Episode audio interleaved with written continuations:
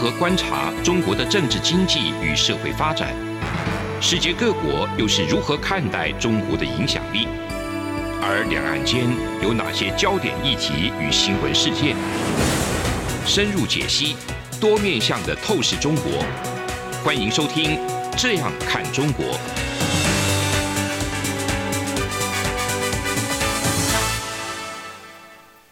各位听众您好，我是主持人蔡明芳。您现在收听的是中央广播电台的《这样看中国》节目，蔡云芳时间。今天节目要谈的主题呢，是这礼拜我们在呃许多报纸上都有看到供应链的移转，以及这个后续持续呃有许多国际媒体在讨论台积电跟它的竞争对手英特尔这个竞争关系的问题。那我们首先来看一些这个供应链移转的一个新闻。这个苹果供应链撤出中国，这个是我们从节目开播以来呢，其实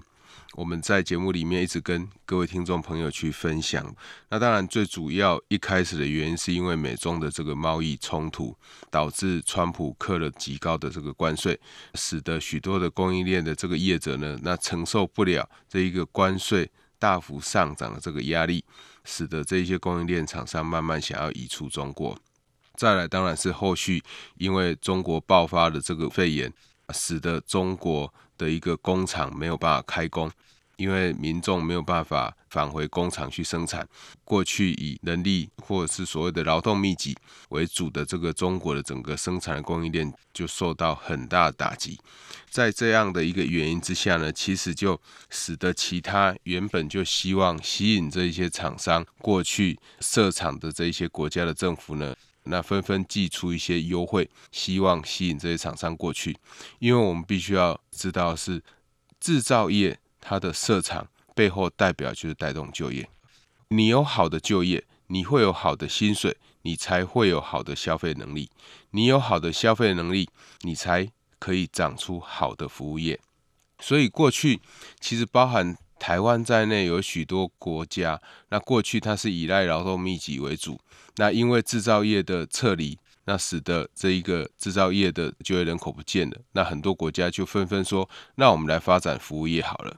可是不要忘了，服务业要服务谁？服务业还是要服务人。如果人没有钱，你的服务业就不会有太多人去消费。即使这一些人去消费，他所可以付出来的钱也就会相对比较有限。所以你自然就会导致这个服务业的利润不高。那服务业的利润不高，老板可以付给员工的薪水就不高，所以当然它就会产生服务业低薪的一个现象。所以如何吸引制造业到一个国家去设厂，都是许多国家的政府在努力的事情。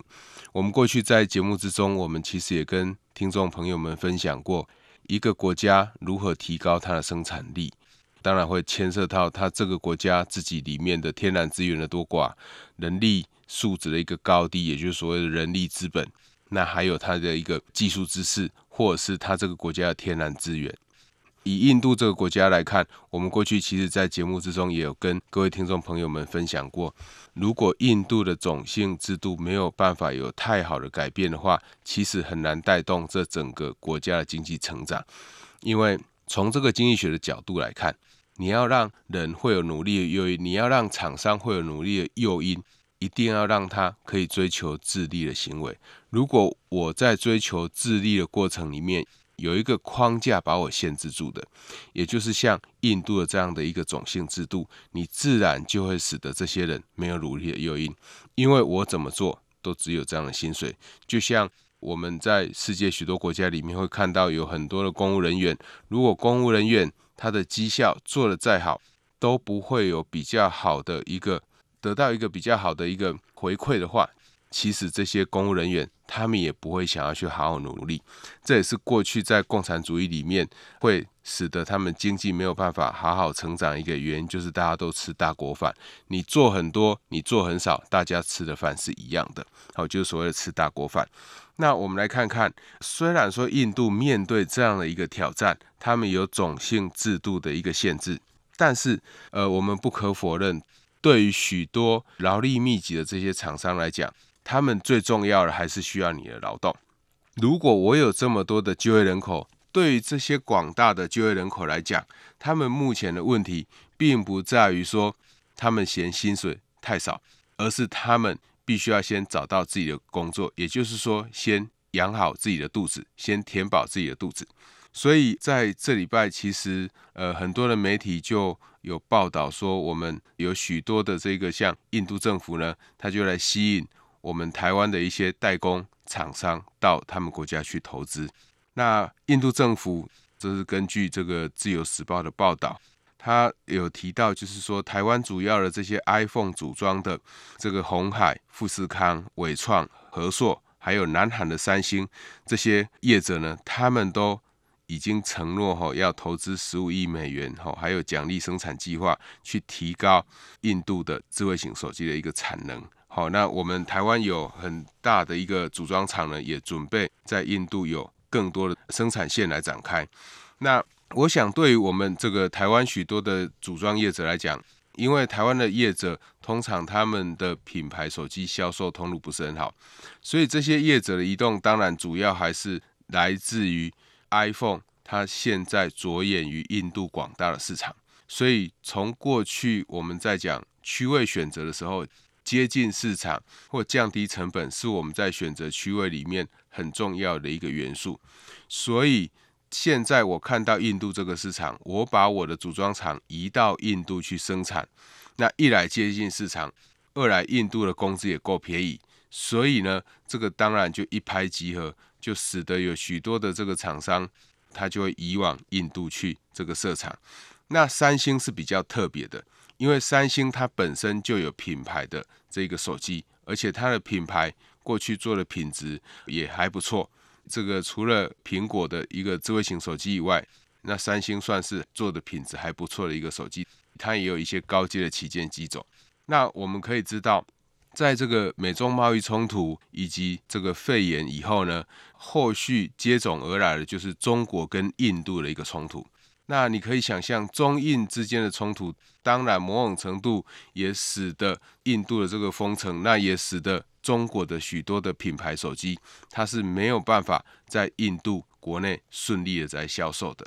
否则的话，过去其实。中国的手机在印度市场的占有率其实是非常非常高的，原因没有其他，就只有一个，就是因为他们的价格够低。那其实不止印度，在许多东南亚的国家，相对国民所得比较不高的国家，对他们来讲，小米或 OPPO 就是很不错的手机了，因为价格都很便宜。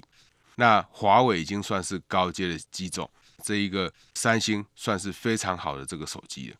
因为普遍来讲，大家还没有那么多所得的时候，当然有手机可以用就好了。那越便宜越好。那在这个时候，你还告诉我治安的问题，其实对这些国家来讲不是那么重要。因为我先求有手机可以用，那我有手机可以用，我才会来关心安全的问题。好，所以这个整个苹果供应链，它确实在这一波疫情之后，大批的。准备要移往印度去，那所以这个对于中国来讲，它就是一个非常大的一个警讯哈。因为过去大家都认为说，中国它是一个世界的工厂，那没有那么容易取代。可是不要忘了，像越南、像印尼、像印度这些国家，其实都虎视眈眈，想要吸引这些厂商去投资。那除了我们台湾的许多组装大厂以外，刚提到的。韩国的手机大厂也要往印度去投资。那三星其实呢，除了要往印度去投资，它也加速要离开中国。那它加速要离开中国，其实三星最后一间这个手机的这个组装厂已经在中国关闭了。也就是说，三星它已经在中国的手机没有产能。虽然三星希望可以跟华为在半导体上面合作。但是就组装呃生产手机而言，他觉得在中国已经无利可图了哈。另外一个，最近他也宣布，就是将要关闭在中国最后一座电脑的组装工厂哈，就是苏州厂。这一个厂区其实有一千七百名的员工，有半数会遭到裁员。所以这个就是我刚讲的哈，制造业它其实是创造这个就业最具有直接效果的。一旦这一个制造业移开了，那失业就会起来。这一个失业的情况，其实是中国政府它必须要去面对的。只是比较麻烦的是，中国它过去在依赖这整个高速出口的一个经济成长情况之下，那面对因为它所引发了这个肺炎，导致许多欧洲国家、美洲国家他们的需求都消失了。那对于中国，他们的经济是雪上加霜。如果这一些组装工厂，特别是具有创造大量就业的组装工厂，以往其他国家的时候，那中国的失业出来，如何维持过去像在六稳里面的稳就业，或者是稳民生这些东西，就是我们后续可以再进一步去观察的。那我们看到，在这一波整个这个供应链移转里面。其实我们可以看到一个非常重要的哈，只有一个厂商，它大概在这一波的美中的贸易冲突里面，以及肺炎疫情之下，它几乎是屹立不摇的，就是台湾的台积电。那台积电它过去帮许多的大厂来做半导体的代工，因为它的制程良率不断的去改善，它也投入了很多的研发成本，它也创办所谓的这个夜鹰计划。他让研发三班制，让许多的这一个研发人员呢，可以在半夜的时候继续去好好利用这一些机器设备进行这个研发。当然，这个东西在过去也有引起许多的这个批评哦。批评的原因就是说，研发这个东西为什么用三班制？那也有人批评台积电是用管工厂的模式来管这整个集体电路公司。但是不管如何，台积电它有今天的成就，我想大家还是会这个去肯定它的。那我们等一下的节目之中，我们希望来探讨一下哈，台积电它可能已经成为台湾的一个所谓的细盾，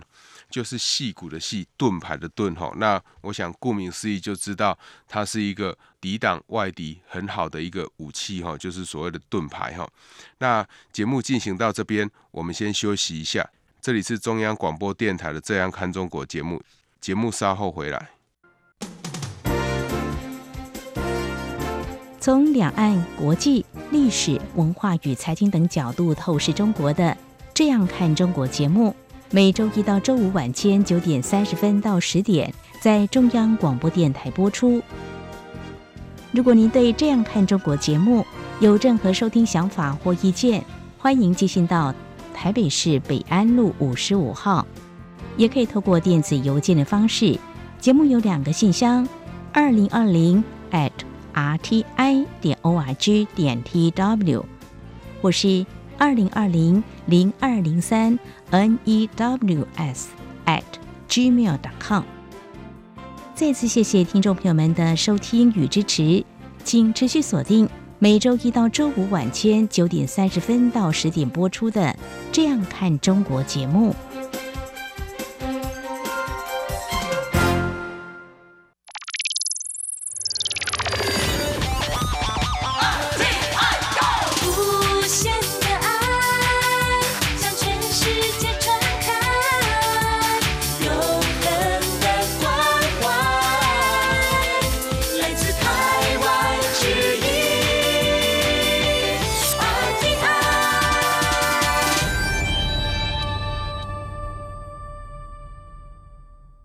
听众您好，我是主持人蔡明芳。您现在收听的是中央广播电台的《这样看中国》节目，蔡明芳时间。我们接下来要探讨这个台积电成为台湾细度的问题哈。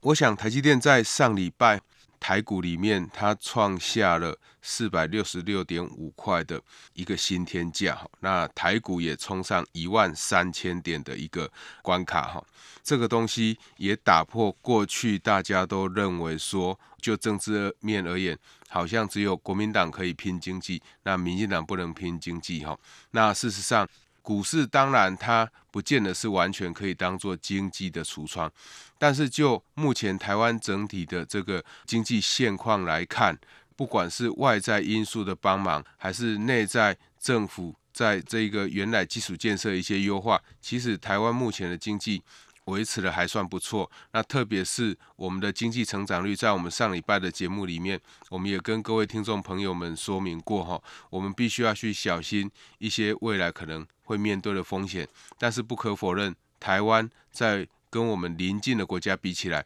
台湾的经济成长率一定还会是表现是最好的哈。特别是过去我们常比的韩国、新加坡、香港。那香港当然因为中国政府大力去推动所谓的香港国安法，哈，从反送中以来，从送中条例一路到国安法，其实已经使得这个香港整个金融地位受到很大影响。因为你要成为一个金融中心，你要让大家愿意把钱放在你那里，就只有两个字：信心。如果信心这两个字被打破了，当然大家就比较不敢。把钱放在你那里，就比较不敢把钱交给你去投资，因为他害怕他的钱，他什么时候会不见不知道。那当然，香港问题不是我们今天关注的重点，我们只是要告诉大家说，大家可以看到台湾在这一段期间里面，事实上从美中贸易战到现在为止。台湾的经济其实都表现是相对比较好的，即使在这一波疫情之下，大家都普遍下修，包括我们的主机总数哈下修台湾的经济成长率，但是我们的经济成长率在跟邻近国家比起来，还是相对表现相对稳健，而且是持续比较看好的。那中间当然有很大的一个原因，当然是台湾长期以来所累积下来的这一些生产经验，以及我们。高科技厂商的这些努力所累积下来一个结果，我们在这一波疫情之后呢，其实台积电创下新高价以后，大家都有看到一件事情哈，就是 Intel 在上礼拜哈，这个 Intel 也是美国非常重要的公司。Intel 在上礼拜宣布，他们在七纳米的这个开发制程上，其实受到很大的挑战。我想几纳米大家可能没有很深的概念，但是我先跟各位听众朋友们报告一下，台积电现在已经准备要来量产所谓的三纳米了。大概在两千零七年的时候，它已经早就超越 Intel 了。它现在预计大概在二零二二年、二零二三年之间就会有。这个两纳米问世，所以也就是说，台积电现在几乎是领先其他的一个竞争者。那中国的中芯半导体当然是被远远抛在后面哈。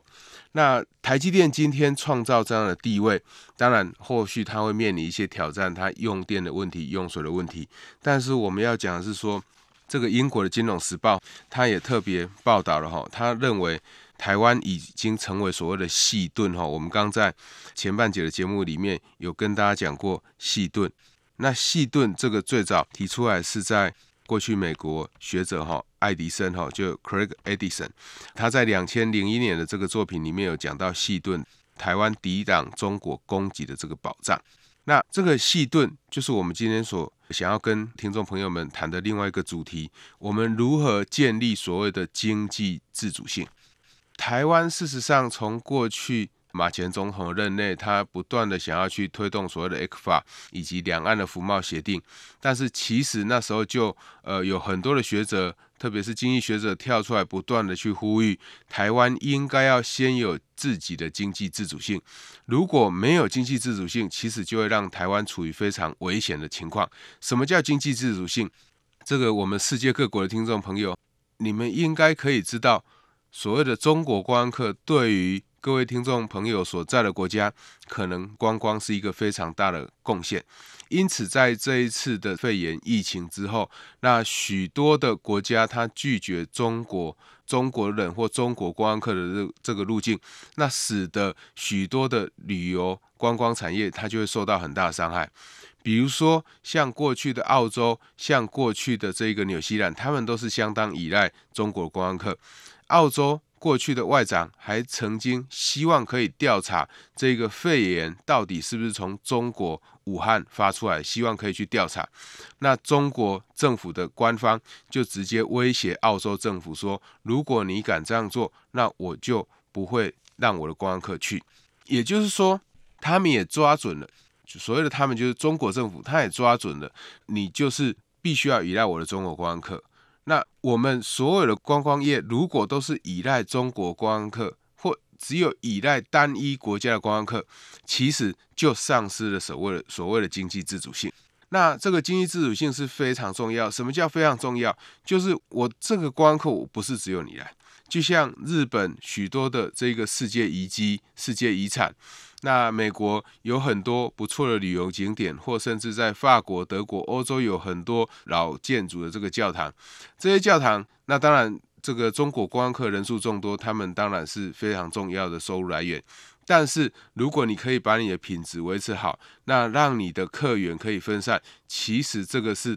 建构一个国家经济自主性非常重要的一件事情。那所以，台湾当然第一个就面对到所谓的陆客的这个冲击，中国观光客的冲击。我们政府那时候就希望可以吸引日本、吸引韩国的观光客到我们台湾来玩。当然在最近出现的一个情况，就是许多人都没有办法出国去消费，他就变成只好待在自己的国内。那你的国家如果防疫做得比较好，你的人民就比较敢出来消费。这个时候，你这个国家受到的这一种疫情以及观光客减少冲击就会比较少。那我们回来看看《金融时报》为什么会去特别提到台湾已经成为细盾。美国必须要去保护哈，呃，我们不可否认的哈，我想大家都知道这样的一个原则，在整个世界供应链已经非常垂直细分的情况之下，任何垂直供应链里面的一个 component 一个零组件，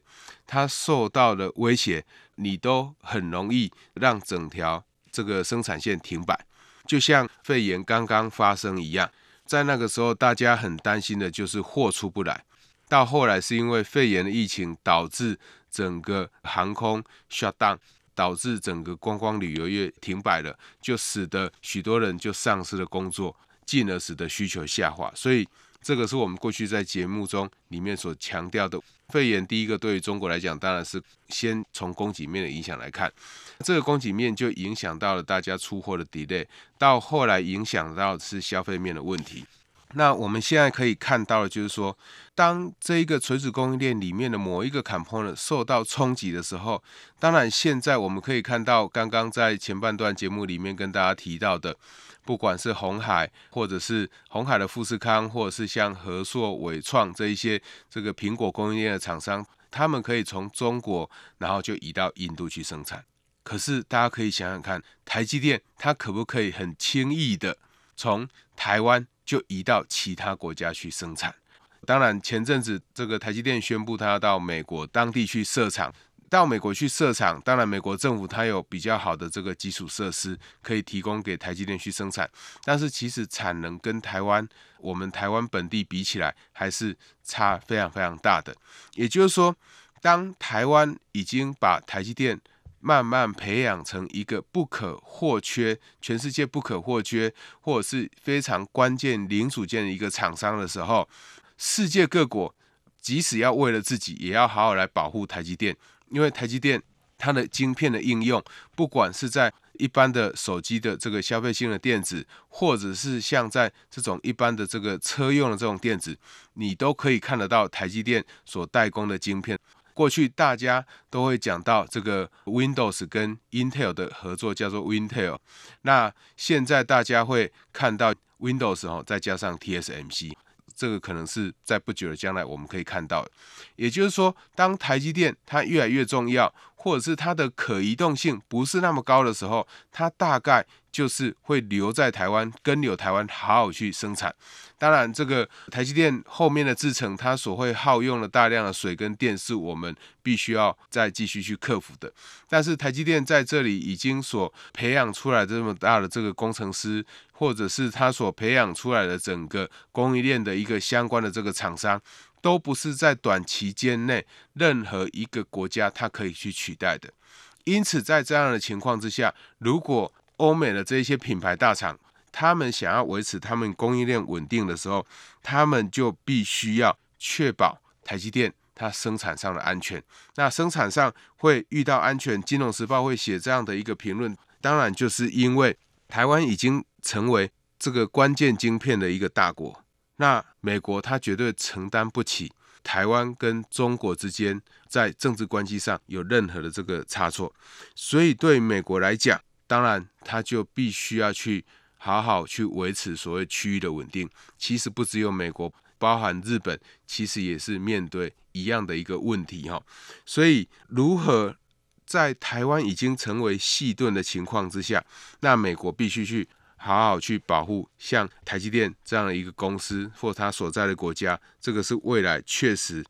我想在国安层次上，我们必须要好好去思考的。那这个台积电它所建立的这种经济自主性，跟我们刚刚所讲到的这一种中国观光客来台观光差别在哪里？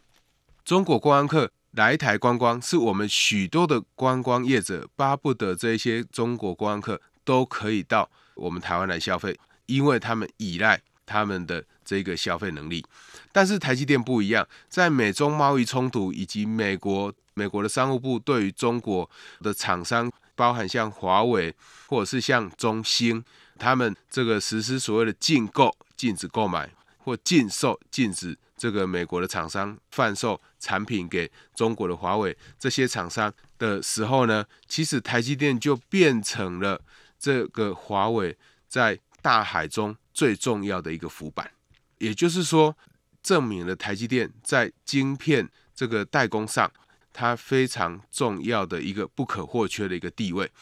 对于台积电而言，这个就是它的经济自主性。我想各位听众朋友，如果有听到我们上礼拜在节目之中在谈台湾跟中国的这个贸易数字的时候，台湾跟中国虽然台湾出口到中国的这个贸易数字是大幅增加，那许多的媒体他们就纷纷报道说，这证明了台湾跟中国呢，台湾还是相对依赖中国的这个市场。那我们有在节目中特别指出来，跟各位听众朋友们分享，台积电生产很多的晶片卖到华为去，那是华为对于台积电的依赖大幅的增加，而不是台积电对于华为的依赖增加。那这点可以从台积电的股价创新高就可以观察得到。即便现在台积电已经不再接华为的单了，那他所接到的美国的 AMD、超微或者是即将未来有可能，Intel 也会再进一步下单给台积电的这些大单。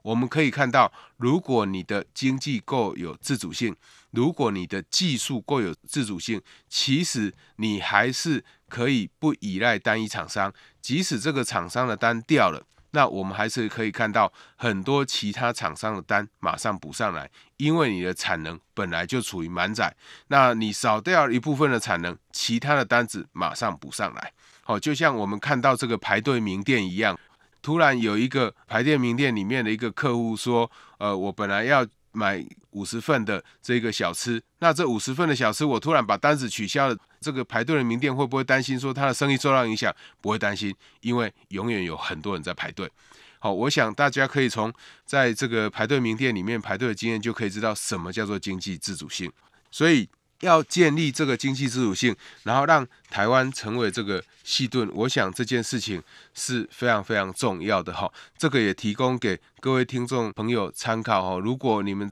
不是在我们台湾里面的听众，那你们是属于在世界各国的庞大的这一个央广的这个听众的话，大家可以去想想看，我们其实有很多的政治人物都希望去签所谓的自由贸易协定。